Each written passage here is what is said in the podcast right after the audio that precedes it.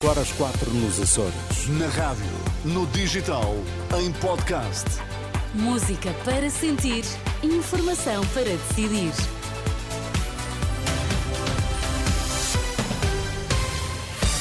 Notícias na Renascença, destaques a esta hora. Este é o primeiro de dois dias de greve nos comboios. Foram decretados serviços mínimos. Marcelo Rebelo Sousa deixou uma mensagem de novo num apelo à participação das eleições deste ano. Recuperamos nesta edição algumas das reações partidárias. E o novo ano começa com uma greve nos comboios. São de esperar perturbações hoje e depois da manhã. Vão ser dois dias de paralisação decretados pelos sindicatos representativos dos trabalhadores da infraestruturas de Portugal. Os sindicatos reivindicam melhores condições de trabalho e melhores salários. Apesar de estarem previstos serviços mínimos, a paralisação pode afetar a circulação de comboios em todo o país, quer na CP, quer na Fertagos. Marcelo Rebelo de Sousa avisa que o ano de 2024 vai ainda ser mais decisivo do que o anterior. Na mensagem da novo na última noite.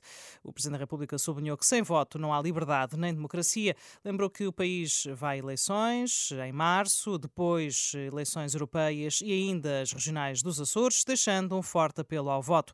O chefe de Estado desejou ao país um bom ano 2024, indicando que contas certas são essenciais, mas dizendo que o crescimento sem justiça social não é sustentável.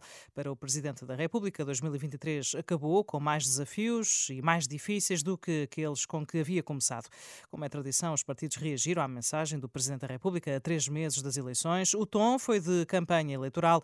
Carlos César é o Presidente do Partido Socialista.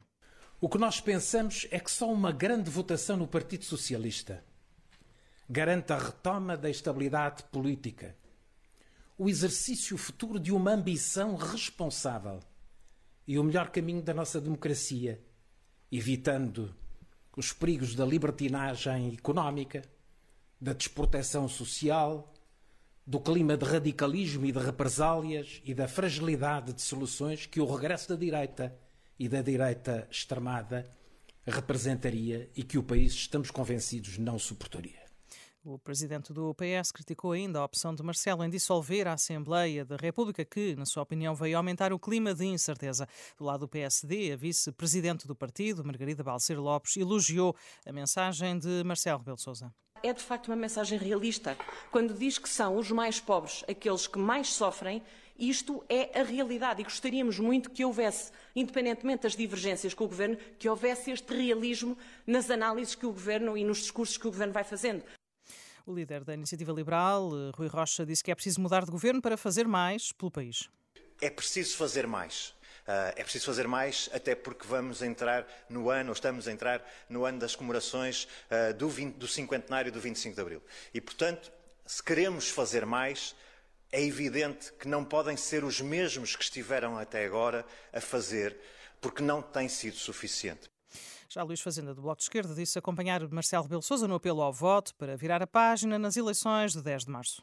Ah, as contas certas não podem ser um fetiche, não podem ser endeusadas ao extremo de uh, impedir o investimento público e impedir a capacidade de regeneração, de organização e de funcionamento de serviços públicos essenciais na democracia, como a saúde, como a educação, como vários segmentos da solidariedade social, como uma política pública de habitação algumas das reações partidárias à mensagem de Ano Novo do Presidente da República.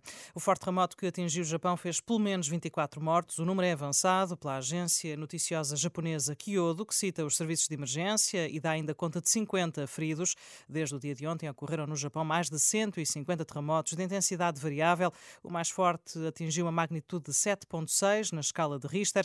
Entretanto, as autoridades japonesas suspenderam o alerta de tsunami.